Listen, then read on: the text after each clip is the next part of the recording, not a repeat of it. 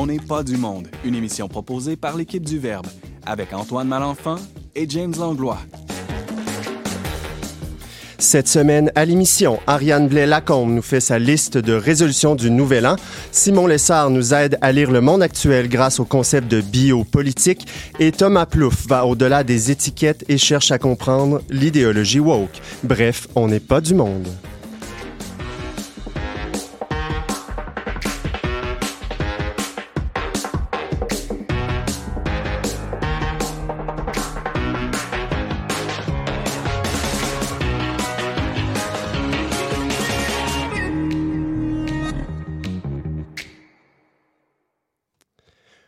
Bonjour à tous, bienvenue à votre magazine Foi et Culture. Ici James Langlois en remplacement d'Antoine Malenfant. Et oui, Antoine, il disparaît toujours hein, quand il y a une vague ou une pandémie, en tout cas. Mais euh, rassurez-vous, ce n'est que pour cette semaine. Euh, je commence par euh, vous souhaiter une sainte et heureuse année à vous, chers collègues. Bonne année, James. Bon, là, aujourd'hui, on a deux sujets. On commence l'année avec des segments de nez, là, qu'on va, on va se creuser les ménages, mais il y a quand même Ariane qui va aborder le, la classique chronique des résolutions. Ben oui, ça prenait un peu de, de légèreté là, pour commencer. Puis c'est difficile d'éviter la question des résolutions en début d'année. Il y a d'ailleurs Simon qui a publié un texte il y a deux jours. Je pense que Simon, toi, ta résolution, c'est de commencer à fumer. Ben oui, on y reviendra, mais moi, je me suis dit, là, cette année, je prends une résolution que je vais réussir. pour la première fois de ma vie. C'est pas trop compliqué? Exactement. Ben, euh, tu vas voir, c'est en tout cas, on, verra si j'ai le temps d'en parler dans la chronique d'Ariane, mais c'est pas si facile aujourd'hui de commencer à fumer, honnêtement. Ouais, ouais, surtout qu'il y a beaucoup de, il y a beaucoup de règles par rapport à ça. Thomas Plouffe, euh, heureux de te retrouver. Ça fait quand même un bout qu'on t'a eu à l'émission. Oui, oui, oui, heureux d'être là.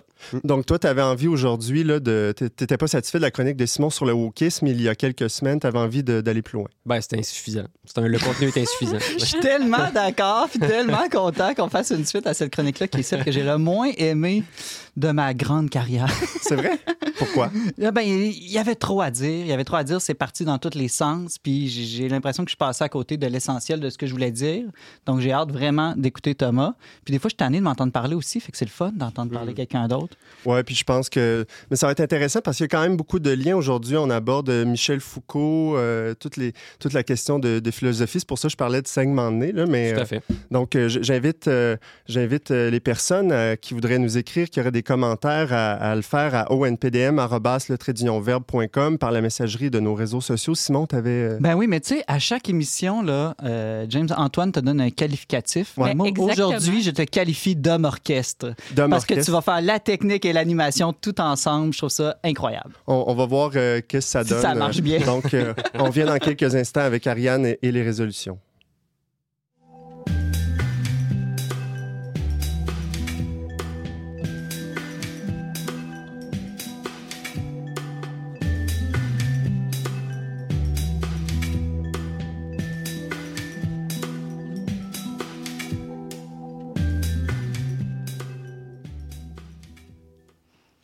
C'en est presque devenu une tradition. À On n'est pas du monde, chaque début d'année est marqué par une chronique sur les, les résolutions. Après tout, on n'a jamais osé prendre la résolution de ne plus parler de résolution. Hein? Et euh, cette fois-ci, c'est la chroniqueuse Ariane Blais-Lacombe qui prend le crachoir. Ariane, bonjour. Allô, James. On est nombreux là à entretenir une sorte de relation amour-haine hein, avec les résolutions euh, du Nouvel An. Tu fais partie de ces ambivalents-là, toi, ou pas? Ben oui, je suis assez euh, ambivalente. Là. Je, je, ne m'empêche pas de prendre des résolutions, mais c'est vraiment pas quelque chose à quoi euh, je tiens euh, mordicus. parfois, je les réussis, parfois, je les échoue, puis j'ai pas de j'ai pas de mauvais sentiments à mon égard pour avoir échoué ce genre de choses. Il me semble, j'ai un souvenir de, de on était ensemble dans une émission il y a un an où on a parlé de résolutions. Ça se peut-tu? Puis toi, tu avais pris certaines résolutions originales là, pour pour l'année à venir?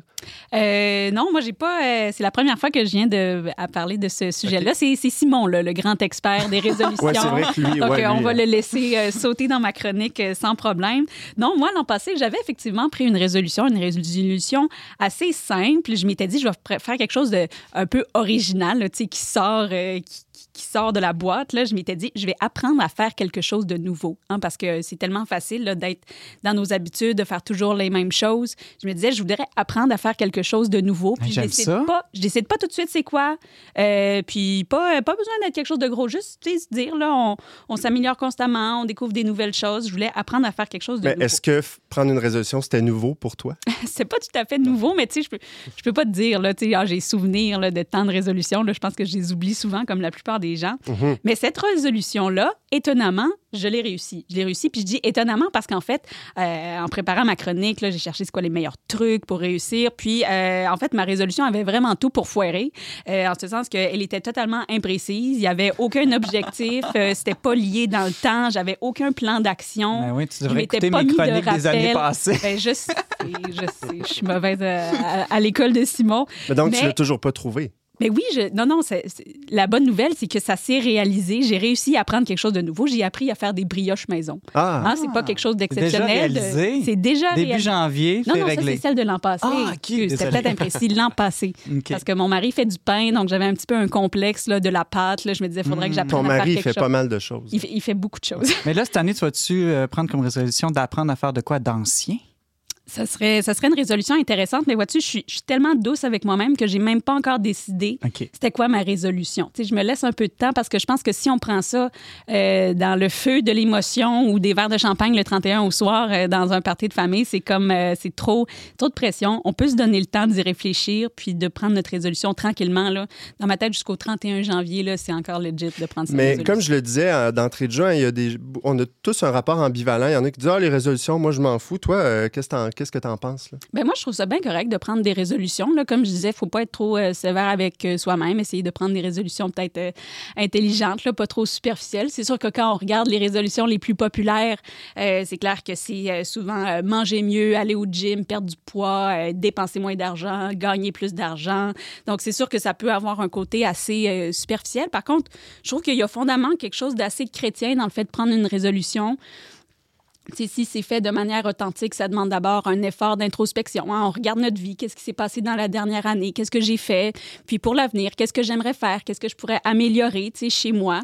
C'est sûr qu'il y a moyen de prendre des résolutions peut-être euh, plus altruistes ou quelque chose qui va vraiment plus nous permettre de, euh, de travailler sur nous-mêmes, de mieux peut-être poursuivre notre vocation. Donc, ça peut être ça peut être très large, mais en soi, je trouve que ben, prendre une résolution, euh, faire une introspection, il y a vraiment euh, rien de mal là-dedans. là. T'as t'as pas l'impression un peu que, ju- justement, chez les chrétiens, ce concept-là de résolution est un peu euh, mis de côté? Ben, peut-être que c'est mis de côté parce qu'en fait, tu il y a ri- la nouvelle année, ben, au fond, c'est un moment un peu arbitraire qu'on a décidé, ben, maintenant, euh, on change d'année, mais euh, il y a toutes sortes de, moments dans l'année, finalement, qui se portent bien à faire ce genre d'introspection, puis à prendre des résolutions, à se fixer des projets, des objectifs. Par exemple, beaucoup de gens, c'est quand c'est leur anniversaire, hein, ah, maintenant, j'ai 30 ans, ce que je veux accomplir dans les prochaines années, c'est ceci, cela, ou encore l'année scolaire. Ben, pour nous, chrétiens, c'est sûr que le temps de l'avant, le temps du carême, c'est des moments où on va peut-être se dire, ah, ben, je vais essayer d'être plus charitable, je vais prendre telle habitude de prière, je vais essayer de faire telle affaire, puis des trucs qu'on essaie de garder tout au long euh, du calendrier, qui ne sera pas nécessairement l'année scolaire. euh, l'année euh, du calendrier, mais peut-être l'année du calendrier liturgique ou nos propres calendriers personnels à partir de notre fête. Puis- Thomas? Oui, ben, je me demandais, il n'y a pas quelque chose aussi, euh, il y a un lien qu'on fait aussi entre les résolutions puis les fameuses bonnes intentions, là, dont euh, la, la- la route vers l'enfer est pavée, là, comme le chante si bien Madonna. les bonnes intentions, les résolutions, ce serait pas quelque chose de similaire? Bien, c'est sûr que dans ce sens que tu trouves que c'est un peu trop euh, volontariste, euh, les... euh, Ce serait peut-être pour ça qu'il y a peut-être un espèce de recul qui se fait de la part de- de- de- des- des chrétiens, là, qui... Oui, mais en même temps, je veux dire, il faut essayer là, de dire au contraire, genre, ah, ben moi, euh, mon poids, j'ai aucun contrôle là-dessus, fait que j'essaierai pas d'aller au gym. Ben, il y, a- il y a un certain, euh, un certain, c'est un peu laisser les bras aussi, là, je pense Hmm. que... Mais en, en même temps, à chaque fois qu'un chrétien ou un catholique va se confesser, il est supposé prendre une ferme résolution de ne plus recommencer à faire les mêmes péchés. Ouais, ouais. Même s'il sait que ça, Ouais, ça c'est risque de recommencer, au moins dans sa volonté. Donc, je trouve qu'il y a quelque chose de profondément chrétien, puis il faut pas le faire juste le premier de l'an. là. Non, c'est ça, c'est ça. C'est un éternel recommencement, c'est quelque chose qu'on peut répéter, mais euh, c'est pas exclu d'en faire le premier de l'an. Mais toi, je pense que tu avais d'autres objectifs durant l'année quand même. Là, aussi. Ben exactement. Donc, je parle de, de toutes ces autres périodes-là. Puis moi, finalement, il y a- j'ai eu ma résolution de l'année que je suis très heureuse euh, d'annoncer que j'ai accomplie. Mais j'avais aussi d'autres objectifs, euh, des objectifs avec assez communs. J'avais, euh, j'ai eu l'idée en cours d'année de lire plus. Je m'étais donné l'objectif de lire six livres au travers de l'année. Je me disais deux mois par livre, c'est quand même pas trop, euh, pas trop intense. Puis euh, finalement, j'ai réussi. J'ai réussi. J'ai lu 10,75 livres. C'est quoi le point 75? Ben c'est ça. Vous pourriez croire que je suis rendue aux trois quarts du dernier livre que je suis en train de lire, mais T'es non. découragé, plutôt c'était trop plat. C'est trois quarts de livres que j'ai abandonnés en cours de route. Donc ça. Tu as tenu un registre, on le voit. Là, c'est- Ben oui, je les ai notés. Je voulais justement m'encourager, puis être capable de faire le suivi, puis d'évaluer si j'avais réussi ou pas mon objectif. Puis même, James, si je me trompe pas, c'était toi aussi ton objectif l'an passé de lire plus de livres. As-tu réussi? Ouais, j'ai dit ça, moi. Ah oui, oui, t'as dit ça. Non, j'ai. Mais peut-être que si je compile le nombre de publications Facebook que je lis dans une année, ça va équival- équivaloir à certains Plus livres. tous les magazines Le Verbe. Les numéros spéciaux, c'est pratiquement des livres. Ouais, on peut dire ça, effectivement. Euh, T'as-tu d'autres suggestions à faire là, par rapport aux résolutions? Ben, par rapport à la lecture, c'est aussi une résolution que beaucoup de gens prennent et je pense que c'est effectivement une très bonne résolution. Puis, si je peux parler un petit peu de ma propre expérience, je pense que je voulais lire beaucoup pour lire des choses intelligentes, pour comme euh, être une personne plus cultivée, plus au fait de X, Y, Z sujet. Puis, je me suis rendu compte que c'est vraiment dur quand on n'a pas ou plus l'habitude de lire des livres, de se replonger là, direct dans un, un livre de philo ou quelque chose, un traité très sérieux. Puis donc, euh, euh, de lire, ça va sonner niaiseux, mais tu sais, de lire des choses qu'on aime, tu sais, de pas être gêné, que tu sais, si on aime des romans ou Des même bandes des dessinées. bandes dessinées, oui, moi, je suis assez... Cette année, je pense que je vais me donner pour objectif de lire des bandes dessinées parce que je suis un peu snob de ça, mais au fond, tu sais, je pense que ça peut être très agréable. Donc, de, de lire vraiment des choses qu'on aime, même si on est un peu gêné, puis qu'après, c'est plus facile d'aller vers des ouvrages un peu plus, euh, un peu plus sérieux, ou des fois d'avoir un livre sérieux, un livre de non-fiction, puis on alterne comme ça, ça peut être une bonne manière d'atteindre ces objectifs-là. Mhm. Puis là, euh, bon, euh, il y a différentes euh, manières, différentes, euh, différentes résolutions qu'on peut prendre là, pour le, sa vie. On, toi, tu parles de, de- de comment organiser sa maison pour faire du sport. Exactement. Ben ça, c'est j'ai fait un peu le, le tour de plusieurs palmarès des résolutions les plus fréquentes. Puis en fait, j'ai remarqué certaines résolutions qui sont très peu fréquentes. Puis ça, j'ai trouvé ça vraiment intéressant. Puis je vous ai vous en parler parce que c'est peut-être des choses auxquelles on pense pas, mais qu'on pourrait faire comme résolution. Le premier, c'est d'être plus écolo. hein. Il me semble qu'on parle tellement de euh, l'importance de protéger l'environnement. On voit tout le travail qu'il y a à faire là-dessus. Puis c'est vraiment très rarement dans les palmarès. Donc, si vous n'avez pas encore d'objectif, ben c'est sûr qu'on vous le répète à l'année longue là, de faire attention à votre consommation, mais je trouve que ça peut être un bel objectif en début d'année de faire des efforts pour être plus écolo. Te rappelles-tu, c'est quoi qui était dans le palmarès? Ah, ben c'est essentiellement toujours les mêmes, là. Euh, aller au gym, euh, trouver une nouvelle arrêter de job, arrêter fumer. de fumer. Oui, c'est ça. Donc, Contrairement à Simon. ça. Simon qui va à contre-courant Non, là, toujours. euh, je t'expliquerai tantôt pourquoi. Là. Ben, J'aimerais beaucoup savoir Ceux qui, se, pourquoi. ceux qui se demandent pourquoi on dit ça, allez lire le texte de Simon sur le traditionverbe.com. Exactement. C'est sûr qu'il y y a aussi peu de choses par rapport à la vie spirituelle. Puis ça, ça m'a quand même surpris parce qu'on voit des trucs euh, par rapport euh, à prendre soin de soi, etc. Mais euh, par rapport à la, la vie spirituelle, ben c'est pas parce que c'est pas un moment liturgiquement marquant, là, le début de l'année, qu'on ne peut pas prendre euh, des résolutions par rapport à euh, prier plus, euh, adopter des nouvelles habitudes dans notre vie de foi, etc. D'ailleurs, l'an passé, j'avais une amie qui avait eu l'idée d'apprendre la prière du Magnificat par cœur. Puis je trouvais que c'était une super bonne idée, tu sais, que surtout notre génération, tu sais, on n'a vraiment pas eu l'habitude d'apprendre des choses par cœur. Puis je me disais, ben, tu sais, pour, a- pour être capable de prier un peu n'importe où, n'importe quand, connaître des prières par cœur, tu sais, ça a vraiment plein d'avantages. C'est beau la prière euh, libre, être capable de juste parler à Dieu, mais on a tellement des belles formules que ça peut vraiment valoir la peine de les apprendre par cœur. Mais là, là, ça me donne l'idée de la résolution que tous les catholiques doivent prendre en 2022. Quoi, D'apprendre par cœur? je vous salue Marie en latin. La Non, nouvelle. les, euh, tous les nouveaux répondent l'année. C'est ça. C'est Oui. pas facile. Non, tu sais. non, non. Fait qu'au lieu d'être euh, figé à son petit carton là, pendant toute la messe, non, je vais les apprendre par cœur une fois pour toutes. C'est vraiment une très bonne résolution. Puis il y a le credo de Nicée-Constantinople aussi qui change ça, apprendre ça. Là. Ben, on le dit pas beaucoup C'est au tout Québec. un défi. Ouais, ouais. Normalement, on est Quand supposé, être tous les euh, dimanches, normalement. Mais moi, pour l'année de la foi, j'avais. euh, ça, c'était. Je me rappelle plus l'année de la foi. C'était en 2014, 2013, en tout cas. J'avais appris. euh, je m'étais donné ce défi-là d'apprendre par cœur le credo Nicée-Constantinople. là. Peut-être que je vais devoir le réviser. Changer deux, deux mots, je pense. Ouais, c'est pas la fin pas du la- monde, ouais, quand exactement. même. Non, pas encore tout à fait la fin du monde. D'autres euh, idées de résolution? Euh, Ben, j'en avais un dernier aussi qui me, qui me semblait bien. Puis en fait, c'est quelque chose que j'ai adopté, moi, euh, l'an dernier, au début du carême. J'ai une amie qui m'avait invité, ben, en fait, c'est la même amie, allô Noémie. Euh, elle m'avait invité à faire une déconnexion. Puis ça aussi, je trouvais que c'est un truc qui pourrait vraiment faire une bonne résolution de début d'année. Euh, il y a beaucoup de résolutions par rapport à euh, adopter un nouveau loisir, passer plus de temps en famille, lire plus. Puis c'est clair que euh, nos téléphones, nos écrans sont un obstacle pour atteindre ces Donc, d'emblée en début d'année, de dire, ben, je vais essayer de me déconnecter cette année, de passer moins de temps devant mon cellulaire. Donc, on peut mettre des, euh, des contrôles sur notre cellulaire qui va nous dire, ben là, maintenant, ça fait une heure que tu es sur ton cell aujourd'hui, donc décroche. Ou de se dire, ben à 7 heures le soir, je ferme mon Wi-Fi, donc toute la maison, on va juste rester ensemble, puis pas être euh, sur le web, etc. Il y a toutes sortes de manières de déconnecter. Puis ça aussi, c'est quelque chose qu'on ne voit pas dans les palmarès, mais que je pense que beaucoup de gens auraient euh, avantage à faire. C'est une, résolution qui est comme hiérarchiquement supérieure aux autres parce que quand on l'accomplit, on, on- on- on accomplit les autres résolutions en dessous, c'est-à-dire que on risque de bouger plus, on risque de, de passer plus de temps avec notre famille, on risque de de, consommer les- moins. de consommer moins, d'être plus écolo, bref, euh, Ah. Elle, est, elle est supérieure en hiérarchie. Puis ça rejoint ce qu'un autre de mes amis, Daniel, salut Daniel, me disait souvent. Il dit souvent la question la plus importante, c'est pas qu'est-ce que je devrais faire, mais qu'est-ce que je devrais arrêter de faire. Hmm.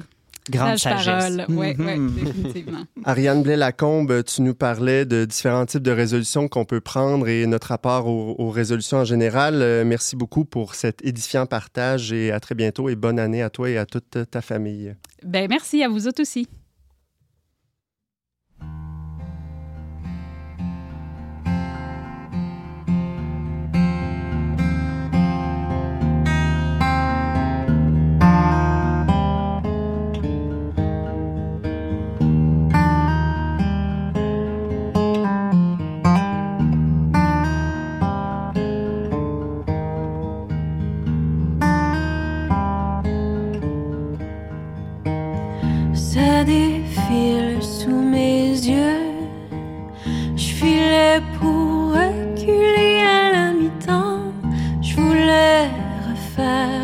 Chemin et peut-être sauver la fin. Faire une version longue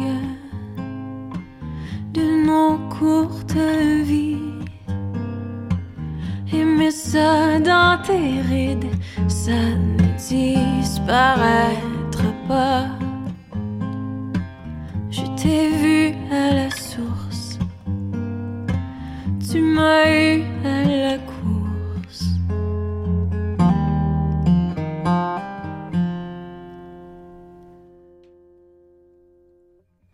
Je m'étais abrégée.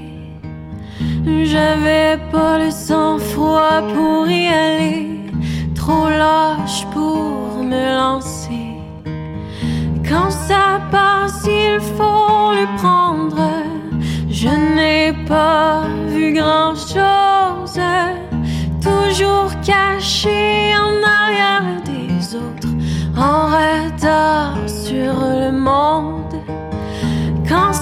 il faut répondre faire une version longue de nos courtes nuits. Aimer ça dans tes rides, ça ne disparaîtra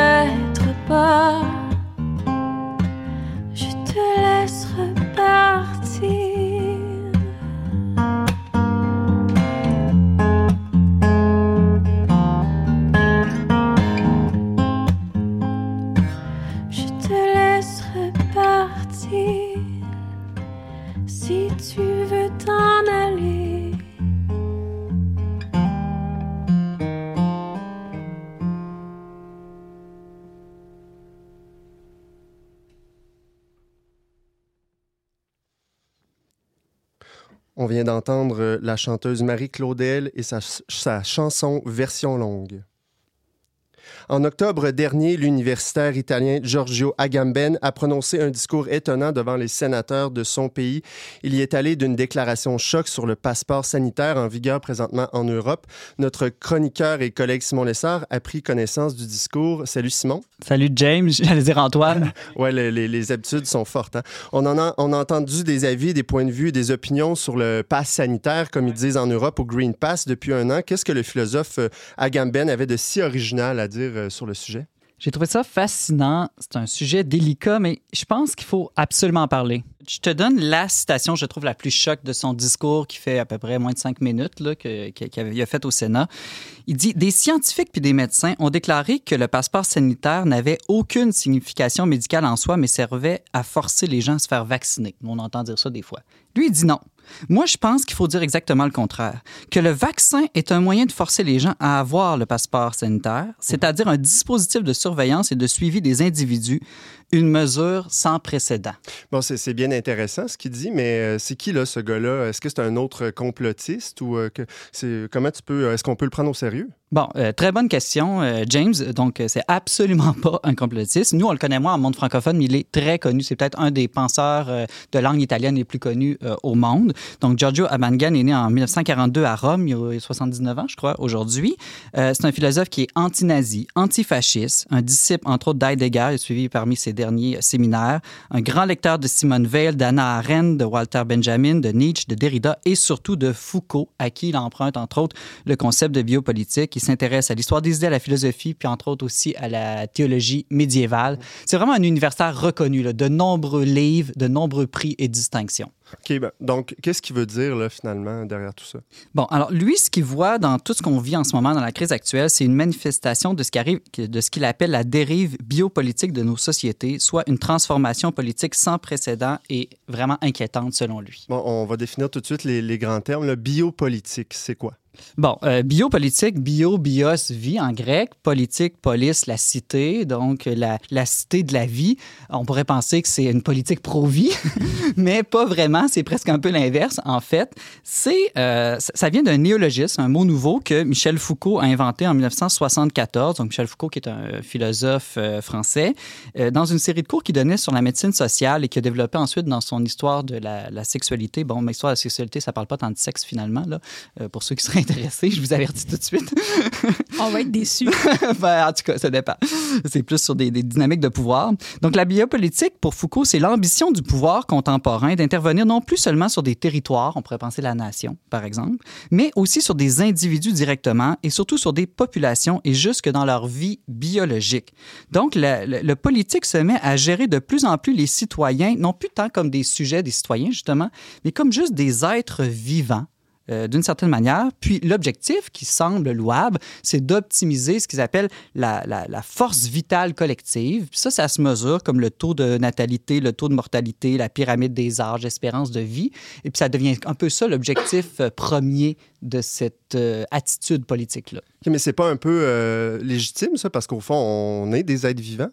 On est des êtres vivants, puis vivent bien plus longtemps, a priori, on n'est pas contre ça. Ouais, c'est ça. Effectivement, euh, James. Mais euh, ce qui est dénoncé par Foucault et ensuite, bon, repris aujourd'hui à, à c'est que derrière tout ça, c'est une vision seulement matérialiste de la vie. Donc, il s'agit simplement de la vie au niveau corporel. Et on, on oublie plus ou moins consciemment euh, tout ce qui pourrait être vie émotionnelle, vie intellectuelle et encore moins, ou encore plus, on oublie encore plus tout ce qui serait vie spirituelle. Au fond, c'est une sorte de réduction de l'homme à son aspect charnel. On le traite simplement comme un animal, on pourrait dire. Mais c'est pas, si je comprends bien, c'est pas si nouveau parce que Foucault, il en parlait euh, dans, dans, les années 70, comme tu dis, donc euh, ça existait avant la COVID-19. Oui, oui. Et même, euh, selon Foucault, ça existait déjà dans l'Antiquité et au Moyen-Âge. Euh, Foucault, tu sais, c'est. Euh, lui non plus, là, c'est pas un complotiste. C'est même très woke, là. D'ailleurs, ouais. je pense que cette semaine, dans une autre chronique, Thomas va, va revenir sur Foucault. Je confirme. dans un autre aspect peut-être moins positif. donc, mais lui, ce qui, ce qui l'intéresse, c'est les mécanismes de pouvoir. Et puis lui, ce qu'il a remarqué, il fait des analyses historiques. Puis il remonte, par exemple, euh, au, au, traitement politique des grandes épidémies de lèpre et de peste. Et il voit là un peu l'origine euh, de la biopolitique, et, où on est passé d'un modèle juridique qui s'exerçait, comme je le disais tout à l'heure, sur des sujets des citoyens, à un modèle qui s'exerce directement sur le, corps des individus. As-tu un exemple concret? Là, parce que là, on a beaucoup parlé des... Moi, en, en général, Ouais. ben, l'exemple type, c'est la quarantaine obligatoire. C'est très concret pour aujourd'hui.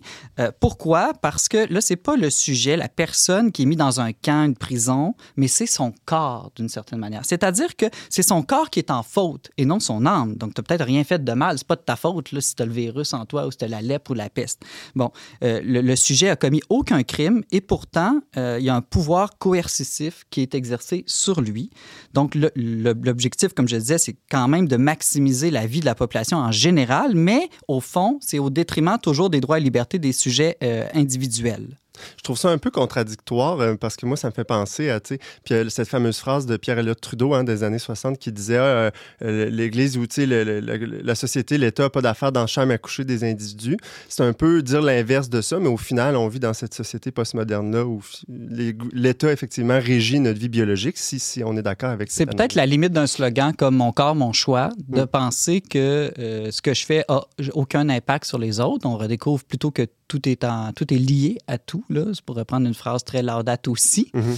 Euh, bon, ça, ce serait peut-être l'aspect positif, mais l'aspect négatif, justement, c'est de voir peut-être de gérer politiquement des masses et non plus gérer des personnes ou des, in- des individus. Euh, je reviens à, à Michel Foucault. Là, Tu Mhm. disais qu'il avait euh, parlé de biopolitique en lien avec le- le- les, les épidémies, les- la lèpre, tout ça. là, je pense que dans les temps qu'on vit actuellement, ça peut, ça peut nous, nous être pertinent. Qu'est-ce qu'il a observé, Foucault, dans, dans ces cas-là? Ben, aussi, au Moyen Âge, là, il remarquait que la lèpre, la lèpre pardon, était toujours soignée par l'exclusion du lépreux. Donc, évidemment, on voit ça encore euh, aujourd'hui. Euh, et, mais bon, peut-être la différence, c'est qu'à l'époque, on considérait que c'était un châtiment de Dieu. Puis la maladie inspirait vraiment la terreur, d'une certaine manière.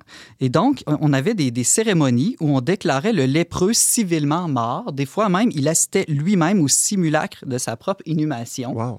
Et puis, on l'excluait de la communauté dans une léproserie. Et la léproserie, c'était aux portes de la ville. Donc, ni à l'intérieur, ni à l'extérieur de la ville, à la frontière, et c'était symboliquement à la frontière entre la vie et la mort, entre la terre et le ciel.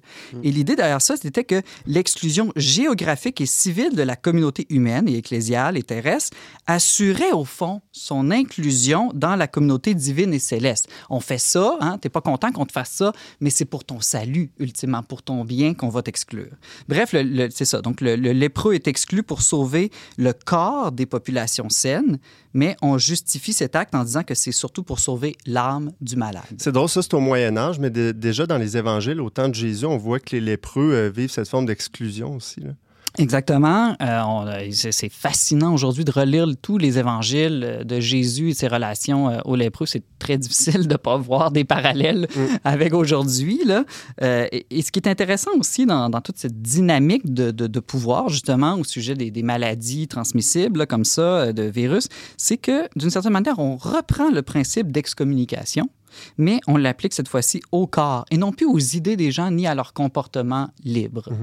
Ça, c'était par rapport à la lèpre, mais euh, par rapport à la peste, par exemple, est-ce qu'il y a d'autres euh, observations? Oui, intéressant, c'est que la peste au Moyen Âge, nous dit Foucault, euh, ben, il y, avait des mesures, dès, que la, peste se déclarait dans une, ville ou une cité, là, c'était pas des États-nations exactement comme aujourd'hui, mais il y avait une série de mesures qui étaient mises en place, toujours dans l'objectif de surveiller la population le plus étroitement possible, puis de contrôler l'espace social en permanence. Donc, un territoire précis était mis en quarantaine, chaque habitant était obligé de se faire recenser, plus personne n'avait le droit de sortir et de circuler dans la ville. Il y avait même, dans certains endroits, des dispositifs, de livraison de denrées alimentaires par des paniers et des poulies qui étaient prévus parce que les gens ne pouvaient même pas aller à l'épicerie, hein, ben, en tout cas, ou au marché plutôt, disons ça comme ça. Euh, il y avait dans chaque rue des surveillants pour s'assurer du respect des consignes. Et puis, on notait, on notait tout. Les événements, les réclamations, les remarques, les paroles et surtout le nombre de malades, le nombre de morts. Et là, c'est là que ça intéresse Foucault. Pour lui, c'est un signe clair que le savoir devient un instrument de pouvoir. C'est un leitmotiv, de, on dirait pour Foucault, là, savoir et les relations entre savoir et pouvoir, ça, ça, c'est un des principes clés de, de, toute sa philosophie. Et euh, donc, le pouvoir vise à maintenir la population à son maximum de vie biologique et le savoir est instrumentalisé à cette fin-là. Le savoir, on parle ici de quel savoir, entre autres? Bon, un savoir très technique, là, justement, où euh, on, contrôle les individus, euh, où on veut savoir qui est où, qui fait quoi, qui est atteint de la maladie, qui est sain. Donc, c'est un savoir beaucoup plus technique. On ne parle pas d'une sagesse, évidemment, ici. Mhm. Mm. Je sais pas, vous, mais moi, ça m'inspire. C'est tous ces trucs de poulie, là. On pourrait remettre ça en place. Ariane? Ça serait plus facile de livrer euh, ouais, à domicile. Non, mais je trouve ça vraiment, je trouve ça vraiment intéressant. J'ai pas saigné du nez encore, James, fait que c'est une bonne chose. Oui, mais, toi, euh, tu peut-être pas. Euh, tu es peut-être au-dessus de la moyenne, non? je suis prompte au segment de nez, donc ça aurait pu arriver. Non, mais ça me fait penser parce que tout récemment, j'ai vu que euh, sur le site du gouvernement où on recense les codes COVID, là, le, on n'est pas pas capable de ne pas faire le lien avec ça. C'est écrit que à cause des congés du temps des fêtes, les données n'allaient pas être mises à jour entre genre le 24 et le 28, puis du 31 ou 3. Puis mhm. sur le coup, je me suis vraiment dit, hein, mais qu'est-ce qu'on va faire si on ne sait pas le nombre de cas? Qu'est-ce qu'ils vont faire? Puis c'est vrai que le savoir est lié au pouvoir. Les décisions sont directement basées sur des données quantifiables, sur les, la maladie, puis tout ça. Hum, hum, hum. Tout à fait. Là, on a parlé de Michel Foucault, son analyse. Revenons à Agamben, lui, qu'est-ce qu'il fait avec cette analyse-là, Michel Foucault? Bon, Agamben, lui, il voit une certaine. OK, là, je, suis conscient que ce que je vais dire, c'est fort, OK? Mais euh, soyons quand même euh, attentifs et modérés, OK? Il ne faut pas exagérer non plus ce que dit Agamben. Mais quand même, lui, il dit il, voit, il dit qu'il voit une continuité entre la politique des nazis puis celle de l'Occident actuel. OK, pourquoi? Parce que lui a passé sa vie à penser contre les nazis, en fait. Puis là, quand il voit des liens, c'est là qu'il se met à les, clignotants rouges s'allument pour lui. Entre autres, celle, il dit, de moyens sans fin. Il dit, il y avait cette même idée un peu chez les nazis que on veut vivre plus longtemps, plus nombreux, plus en santé, plus en sécurité. Mais si on vous pose la question, OK, mais pourquoi? Là, il n'y a pas de réponse claire à ça. Donc, ça devient un peu absurde d'une certaine manière. Donc, ça, c'est un premier lien qui fait. L'autre, euh, c'est qu'il considère le camp, qu'il soit de détention, de concentration ou de réfugiés, toujours comme un espace biopolitique absolu, euh, dans la mesure où on essaie, comme je disais tout à l'heure, de réduire l'homme à une pure vie nue. L'homme n'est que de la vie biologique et rien de plus. Donc, pour revenir à la question que tu me posais au début, James, le problème qu'il voit là-dedans, c'est pas qu'on veut se préoccuper de la santé des gens c'est qu'on ne voit que ça maintenant, mhm. que ça devienne un absolu. C'est drôle parce qu'il y a beaucoup de gens durant la, pandémie qui, ont, qui, disaient ça hein, dans les manifestations, dans le fond, que le gouvernement était nazi ou tout ça. Donc, ça rejoint un peu cette analyse-là. Euh, est-ce que toutes les mesures sanitaires euh, actuelles ne euh, sont pas temporaires d'une certaine manière? Bon, c'est la grande inquiétude d'Agamben. lui, dans un de ses autres ouvrages qu'il avait écrit des années avant, bien toute cette pandémie, qui s'appelle Homo sacer ou sacer, ça dépend comment vous prononcez votre latin. Euh, à, la manière ecclésiastique ou à la manière antique. Euh, il défend l'idée que trop souvent, l'état d'exception en politique tend à devenir indiscernable de la situation normale. Et il a déclaré au sénateur italien La sécurité et l'urgence ne sont pas des phénomènes transitoires, mais constituent la nouvelle forme de gouvernabilité on commence à le voir. Au début, tout le monde disait, ben, ça va durer deux semaines, après ça, un mois, après ça, un an, après ça, après le vaccin. Puis là, là, on commence à se dire, ouais, mais là, peut-être qu'il y a des choses qui vont s'installer pour toujours, puis qu'on trouvait absolument aberrantes, puis qui vont devenir une nouvelle euh, normalité. Et puis, son inquiétude euh, que partage au sénateur italien, c'est qu'on passe sans nous en rendre compte. Hein. Je rappelle pour un gamin, personne ne fait ça consciemment, volontairement, machiavéliquement.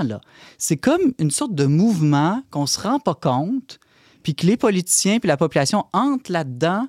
Puis c'est pour ça qu'il n'y a absolument aucun complot là, derrière tout mhm. ça. Euh, et, puis que sans qu'on se rende compte, ben, on passe d'une société qui était plutôt de discipline, hein, discipliner, des, discipliner des criminels, par exemple, autrefois, à vraiment une société de contrôle. Criminel ou pas, on contrôle tout, tout le monde, tout le temps. Puis en plus, il dit aujourd'hui, on va pouvoir fonder ça sur un contrôle numérique quasi illimité des comportements individuels qui sont devenus aujourd'hui quantifiables. Et donc, et là, il pose la question, mais jusqu'où on va être prêt à accepter ce contrôle-là? Et puis, il fait des parallèles avec l'Union soviétique, qu'il a aussi beaucoup étudié. Il dit même dans l'Union soviétique, c'était moins contrôlant qu'aujourd'hui parce qu'on n'avait pas ces dispositifs euh, de, numériques de contrôle. Donc, on demandait un passeport pour passer d'un pays à l'autre de l'Union, mais pas pour rentrer au cinéma, au gym, au restaurant, partout. Donc là, il dit on a atteint un nouveau niveau de contrôle inégalé euh, dans l'histoire. sa grande inquiétude, c'est qu'il dit que dans le fond, les gouvernements démocratiques ne seront plus vraiment des gouvernements. Ça va être simplement des assemblées qui vont entériner des décisions d'experts avec l'obsession de la biosécurité. Mm-hmm. Et puis, ces experts-là ne sont pas élus, mais au fond, dans leurs recommandations, c'est des recommandations politiques qu'ils proposent. Là, comment les sénateurs italiens ont réagi à tout ça? Est-ce que tu le sais ou que...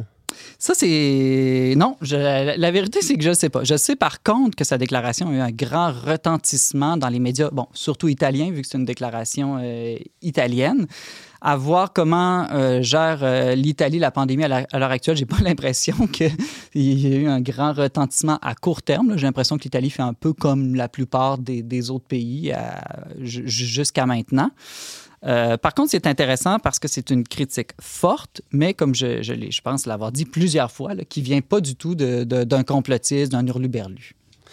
Simon Lessard, tu nous parlais de la pensée biopolitique du philosophe euh, italien Giorgio Agamben. Euh, on peut lire ton texte dans le dernier magazine euh, du magazine Le Verbe, hein, où ton carnet de philo portait sur ce, ce discours-là notamment. merci beaucoup. Merci, James.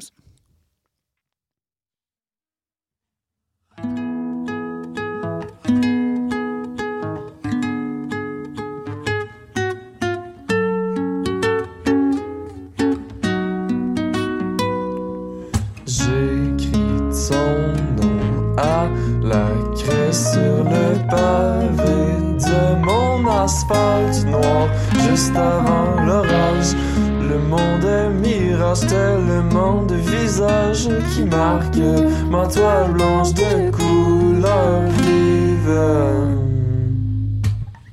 Je me rappelle ce que sont les muguets.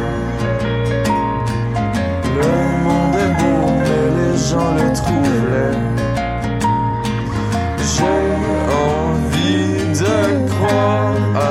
tout ce qu'on divisé. Qu'une égonde est tellement belle à mes yeux. Pourquoi lui tirer des pierres? C'est con, la chasse aux sorcières. Je ne veux pas être celui ou celle qui cause misère. Je que muguets. Le monde est beau et les gens le trouvent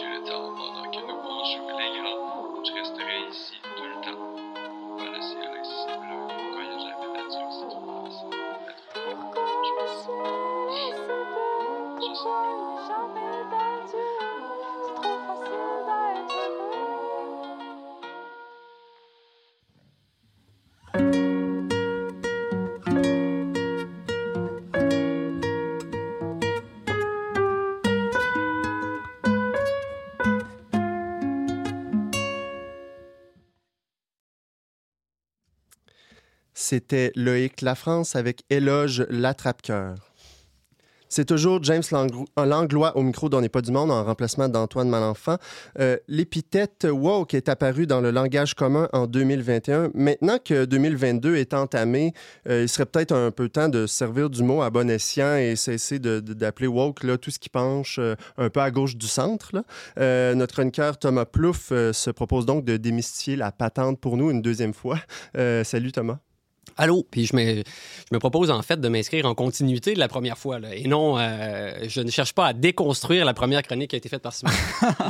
Euh, bon, avant de décoller, là, plaçons les choses. Tu t'inspires des chroniqueurs fâchés du journal euh, matinal pour ta chronique d'aujourd'hui? ou, euh?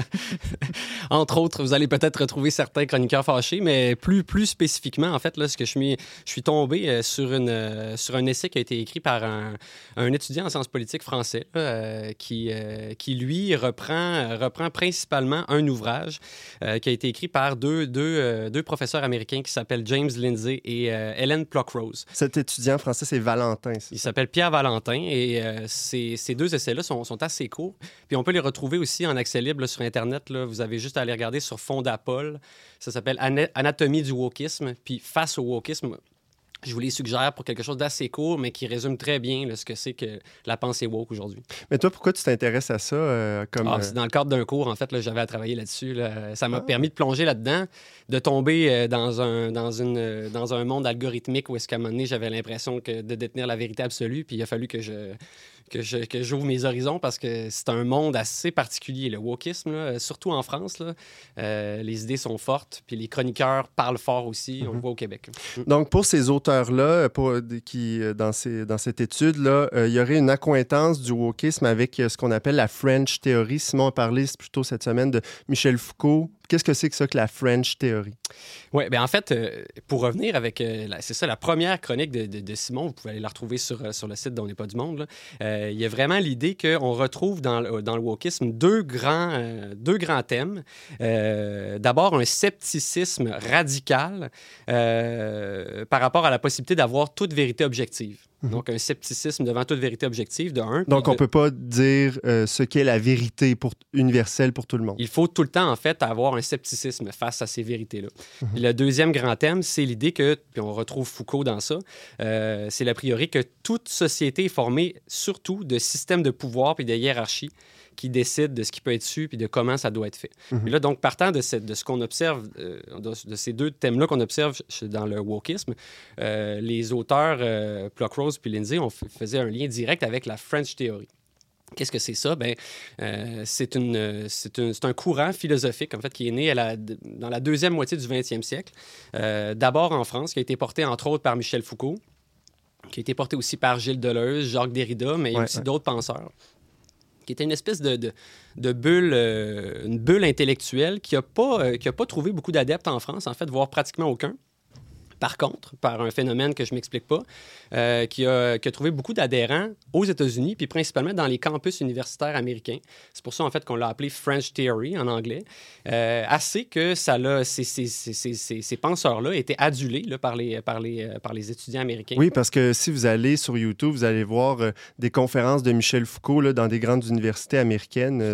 Aujourd'hui, on voit pas beaucoup de grands universitaires français, il me semble, aller dans, sur des campus américains. Ouais, il y avait une espèce de un aura autour de l'intelli- l'intelligentsia français, puis ces, ces penseurs-là étaient porteurs de cette nouvelle idée-là, puis à, à un point tel que ça a mené à la création de plusieurs départements dans les universités américaines, les départements d'études culturelles, Euh, notamment le- on appelle, on, on parle par là les, les gender studies, là, les études de genre, euh, les woman studies, les fat studies, les queer studies, tout ça, ce sont des départements qui aujourd'hui existent aux États-Unis, qui existent aussi de plus en plus dans nos universités à nous. Puis euh, par un effet paradoxal, ben, cette pensée-là qui était partie de la France, qui est allée aux États-Unis, est revenue dernièrement en France. Puis là, ben, trouve, euh, trouve euh, des adeptes. là.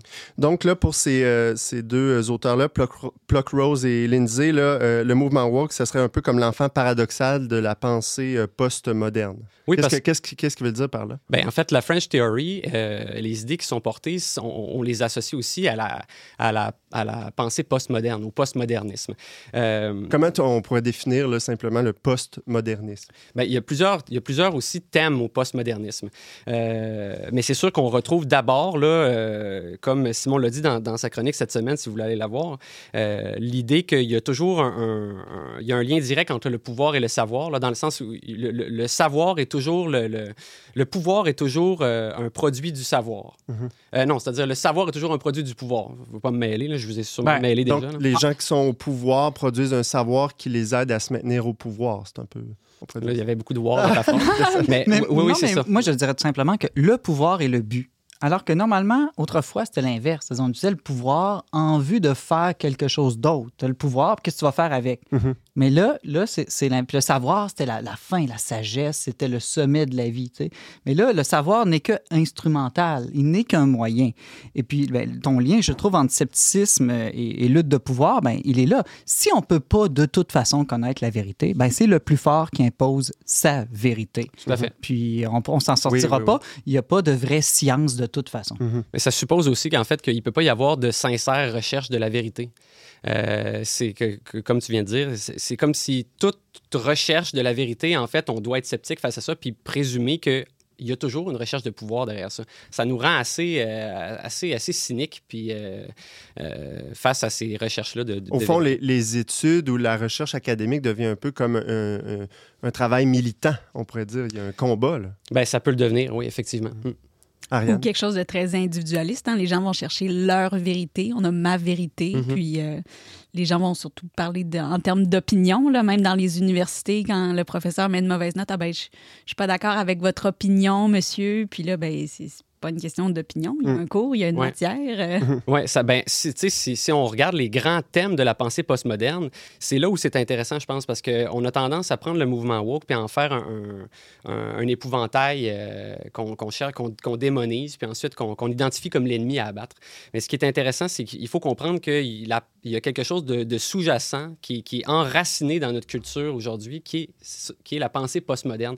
Le mouvement woke, c'est juste l'expression militante de cette pensée-là. Donc, si je comprends bien, on ne peut pas comprendre le, le mouvement wokiste sans comprendre ce qu'est le postmodernisme. Selon ces auteurs-là, C'est- euh, c'est- c'est impossible. serait quoi les grands thèmes là, du postmodernisme? Bon, alors, les grands thèmes. D'abord, il y en a un que, que- qui, est, qui, est, euh, qui est, à mon avis, es- essentiel à comprendre, c'est la recherche de la fluidité, le concept de fluidité. Euh, c'est l'idée, en fait, que dans, dans le postmodernisme, il y a l'idée que toute catégorisation euh, amène nécessairement une hiérarchisation. Tu sais, euh, donc, euh, si- Par exemple? ben, en fait, toute, euh, par exemple, toute opposition de concept. euh, Homme et femme. versus femme, euh, hétérosexuel versus homosexuel, noir versus blanc. euh, toute opposition de concept nécessairement induit une hiérarchisation et donc une subordination, un étant supérieur à l'autre. Mhm. Donc, euh, ceci étant constaté, il faut, pour arriver à, à se déconstruire le monde et le, le rendre plus, euh, ben, défaire en fait les- le, le rapport, le rapport hiérarchique, ben, il faut éliminer les binarités, éliminer les, les, les- les catégorisations. Comment on fait ça? Ben, on rend la chose plus fluide. On va l'interpréter plus à l'aide de continuums. Par exemple, au niveau du genre, ben, c'est ce qu'on voit aujourd'hui. On parle plus de... de, de- on, on est- ils cherchent un peu tranquillement à, arrêter de parler de, de- de deux sexes différents, mais plutôt d'un- d'une expression de genre, d'un continuum de genre. Plus c'est fluide, puis plus, en fait, on, limite la possibilité de tomber dans une binarité qui pourrait amener à une subordination, l'un étant supérieur à l'autre. Euh, Simon? Ah ben, un des problèmes que je vois tout de suite avec ça, c'est que le wokisme se contredit constamment lui-même. D'abord, euh, il faudrait pas dire qu'il y a des woke et des non-woke, parce que là, on recrée une structure de pouvoir oppressive. Euh, donc, tout le monde l'est plus ou moins dans une fluidité changeante. Tout à fait. Et puis, le wokisme lui-même est une théorie fausse qui est simplement imposée par des universitaires qui s'adonnent à avoir le pouvoir, puisque ça n'existe pas une théorie vraie. Intéressant. Mais en fait, c'est ça, ce sont les grands thèmes du postmodernisme. Mais tantôt, je, je vais, je vais revenir aussi sur, dans, les, dans le temps, comment ça a pu évoluer. Parce que ça, ce sont les grands thèmes qui étaient portés par Foucault, Derrida, Deleuze, mais sans nécessairement euh, qu'ils... a- tu sais, Je peux dire, ils n'avaient pas envisagé le mouvement woke tel qu'il est aujourd'hui. Eux autres, ils théorisaient, puis ils parlaient de la déconstruction, mais d'un point de vue descriptif, en disant, voici, euh, euh, voici le monde, il est hiérarchique, euh, il faut rendre les choses fluides. D'autres euh, grands thèmes du Le postmodernisme? deuxième grand thème, c'est le pouvoir accordé au langage. C'est l'idée qu'en fait, avec le langage, on peut complètement modeler notre perception du réel. Le langage est, euh, à ce point-là important qu'on doit identifier, au sein des grandes stru- structures hiérarchiques de notre société, on doit identifier les mots qui nous rattachent à, des catégorisations, comme j'ai dit tantôt, des hiérarchisations, puis il faut les, éliminer du discours. En fait, tous ces mots-là, ce sont des mots ennemis qu'il faut éliminer et il faut, proposer des, al- des alternatives. On le voit aujourd'hui avec tout le, le combat pour éliminer euh, euh, le, masculin, la, la certaine supériorité du masculin dans la langue française? Ben, il y a vraiment des mots associés au mouvement woke puis à la pensée postmoderne, un, lingo particulier. Euh, masculinité toxique, euh, justement la non-binarité, les cisgenres versus les... Tout ça, ce sont des mots inventés pour, si on veut, remplacer des mots qui, selon eux, nous, rattachaient, nous maintenaient dans un système hiérarchique. Fait ça, c'est le deuxième grand, euh, grand thème. Le troisième grand thème, c'est l'idée d'un relativisme culturel. C'est-à-dire que c'est l'idée que les cultures ne peuvent pas être comparées entre elles. Les cultures, en fait, ne peuvent être comparées qu'à elles-mêmes. Euh, tout ce qu'on peut faire, c'est les comparer elles-mêmes. On ne peut pas dire qu'une culture et serait, une civilisation serait supérieure à une autre. Bref, euh, parce que euh, toute comparaison des systèmes culturels, c'est en fait uniquement le prétexte de l'individu pour, pour répondre à son besoin de hiérarchisation, encore une fois, puis conséquemment de pouvoir. Tu sais, Il y a toujours cette idée-là, là, que si on, si on est en train de comparer les cultures, c'est qu'en fait, on a un besoin de pouvoir. On cherche à affirmer sa, hiérar- sa hiérarchisation à travers ça. Donc, on peut pas dire que des Aztèques qui font des dizaines de milliers de sacrifices humains, c'est pas bon, ça. On peut, on peut C'est uniquement dans les leur comparer eux-mêmes. culture. Tant qu'ils sont cohérents à leur culture, pour eux, c'est bien. Exactement. OK. Euh, y- je pense qu'il y a d'autres là, grands thèmes. mais Il nous reste euh, à peu près euh, quatre minutes, euh, Thomas. Euh, a- je pense que tu pourrais nous parler un peu des étapes du développement de cette pensée-là. Oui, ou, Ben, euh, c'est intéressant de voir ça parce que la pensée postmoderne, comme je, comme je le disais tantôt, dans- entre les années 60 et 80, elle était essentiellement descriptive. On avait ces grands penseurs, là, Foucault, Deleuze, Derrida et autres, qui, euh, qui allaient dans les campus, qui faisaient lever les foules, ils, dis- ils parlaient de déconstruction, de revoir le monde, de, rendre plus fluide. Bon, c'était descriptif. C'est resté, resté descriptif assez longtemps, jusque dans les années 80. À peu près entre les années 80 et 2010, ce qui est arrivé, c'est qu'il y a des nouveaux penseurs qui ont repris ces idées-là, puis euh, s'apercevant en fait que euh, eux- puis il y avait toujours l'idée qu'il fallait déconstruire les méta-récits aussi, hein, que c'était les méta-récits, qu'on pense à euh, communisme, capitalisme, euh, christianisme, tout ça, il faut les déconstruire.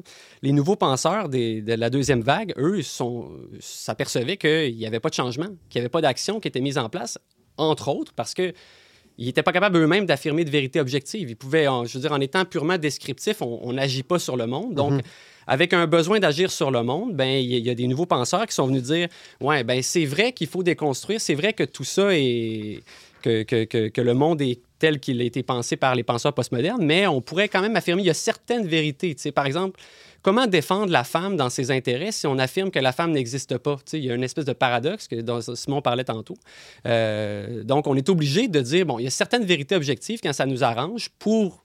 euh, puis surtout, tu sais, quand ça nous arrange, puis ça nous, ça nous permet de réaffirmer la logique victimaire, qu'il y a des opprimés, des, des oppresseurs. Puis euh, donc, on, on prend ces, ces- ces vérités-là qu'on a choisies, puis là, on se met à agir. Donc, il y a une action sur le monde. La troisième vague, c'est vraiment apparu à partir du, euh, des années 2010, puis là, ben, c'est là qu'on a vu le mouvement woke. Ça, c'est tout un terreau pour toi là, qui, qui, qui, qui te semble nécessaire ou important. Ben, pour toi, selon les auteurs en question de cette étude-là, Pluckrose et Lindsay, c'est un terreau important. là. Ben, en fait, oui, c'est ça. C'est, là, c'est la, la pensée postmoderne, en fait, elle est un élément essentiel de compréhension pour le monde aujourd'hui, je pense, là, au-delà du mouvement woke. Mais c'est, euh, elle fait partie d'un terreau qui, qui- qui- qui est plus complexe. Il y a d'autres facteurs qui viennent influencer l'émergence d'idéologies comme l'idéologie woke. Euh, je trouvais important aussi d'ajouter un, un autre élément qui est important, qui fait partie de ce terreau-là, c'est la, Là, bon, vous allez peut-être avoir un, un mal de cerveau, là, mais l'absolu- l'absolutisation de la subjectivité, entre autres, qui été amenée par, euh, par Mathieu Bocoté dans certaines de ses chroniques.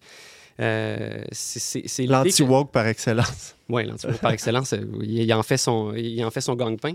Mais euh, donc, cette idée-là, c'est l'idée qu'en plus, ben, c'est c'est très paradoxal hein, parce que les, les, les- postmodernes, eux autres, disaient que l'individu, euh, c'était un piège pour la hiérarchisation, que l'individu devait arrêter d'exister, que l'universel, c'était un piège pour la hiérarchisation puis le pouvoir, que tout ce qui doit rester, c'est les communautés. Euh, puis les communautés à travers leur logique victimaire. Puis, euh, par un processus paradoxal, ce qui arrive, c'est qu'ils sont aussi influencés par l'idée que de plus en plus, on est centré sur notre subjectivité.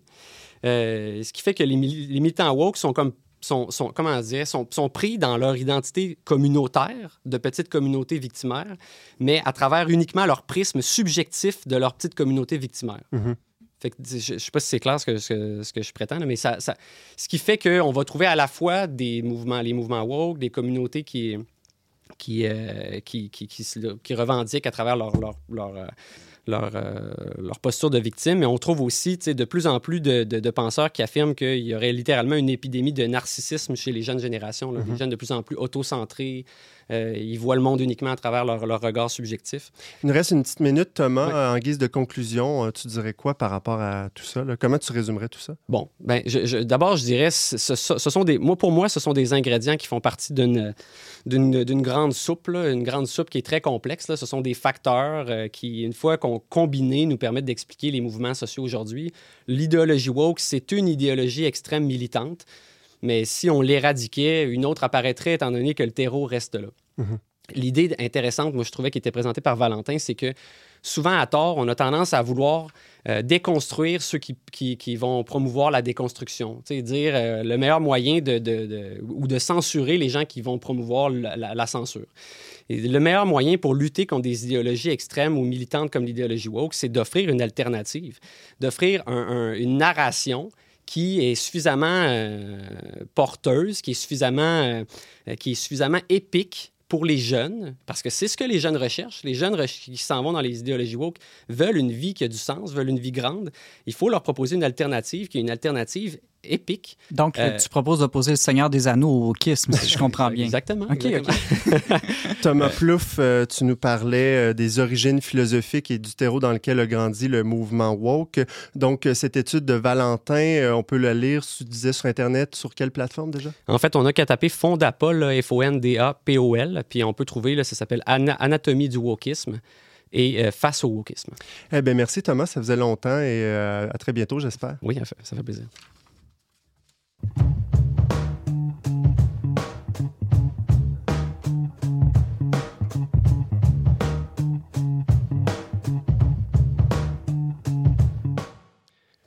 C'est déjà tout pour cet, cet épisode d'On n'est pas du monde, mais avant de vous laisser, comme à l'habitude, euh, je supplie mes invités de, euh, de me faire leurs recommandations culturelles. Tiens, commençons par toi, Ariane.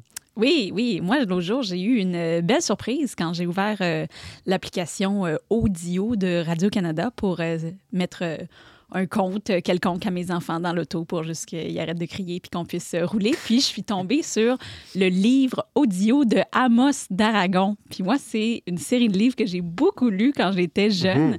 Donc, euh, j'étais vrai, vraiment... beaucoup de monde disait ça. ouais. Ben oui, beaucoup de monde Je lisait sais pas ça. si, là. ça- si les gens lisent beaucoup ça encore. Ou... Ben, en tout cas, maintenant, il y a un livre audio disponible sur euh, l'application de Radio-Canada. C'est lu par l'auteur Ah ouais. lui-même.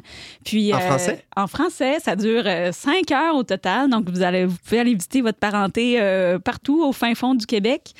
Puis, euh, garder vos enfants avec une histoire, euh, je veux dire, euh, somme toute euh, héroïque, épique, euh, justement. Puis, euh, en même temps, vous rappeler des bons souvenirs. Là, je me suis moi-même surprise à l'écouter euh, toute seule dans l'auto. Toi, Thomas, tu as vu euh, une exposition récemment, je pense, avant que- avant qu'il y ait eu des, des- des fermetures. Ou en Ben oui, la- l'accès était encore libre, mais au Musée de la Civilisation, il y a oui, une, une très belle exposition sur. euh, ben, vous, avez, vous avez certainement vu les publicités là, euh, sur Pompéi, euh, à Québec. Euh, très intéressante, euh, interactive. Euh, Je vous conseille d'y aller à des heures où il y a moins de présence parce qu'il y a des audio guides, mais c'est une très belle exposition. Bon, j'espère, euh, j'espère en tout cas que ça pourra réouvrir éventuellement pour que les gens puissent y accéder.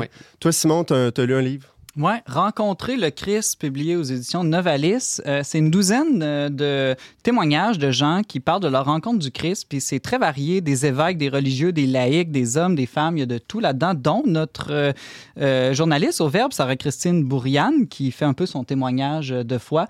Ce que je trouve intéressant, c'est que, tu sais, on, dit tout le temps- ça, être chrétien, c'est avoir rencontré le Christ. Puis là, moi, je culpabilise, je dis, moi, je l'ai pas rencontré, le Christ. Dans le fond, je suis peut-être pas un vrai chrétien. Pourquoi? Parce que souvent, on pense que rencontrer le Christ, c'est rentre dans une église, une expérience mystique, puis là, je le sens dans mon cœur, puis là, moi, ça m'est pas arrivé. Fait que là, on est comme un doute qui s'installe en nous. Puis je pense qu'à travers ces récits-là, on comprend que rencontrer le Christ, ça peut vouloir dire différentes choses, ça peut se faire vraiment de différentes manières. Euh, puis je trouve ça très réconfortant. puis j'aime les récits aussi. Donc, Rencontrer le Christ, publié aux éditions Novalis. Euh, merci beaucoup d'avoir été avec nous cette semaine. Vous pouvez réécouter ou partager cette émission en tout temps via notre plateforme de balado-diffusion préférée. Pour tous les détails, visitez le oblique radio. Je remercie tous nos dévoués chroniqueurs Thomas, Ariane et Simon, Marc-Antoine Baudette et moi-même à la technique, ainsi que la Fondation Lucien Labelle pour son soutien financier. On se retrouve la semaine prochaine, même heure, même antenne, pour une autre émission dont n'est pas du monde.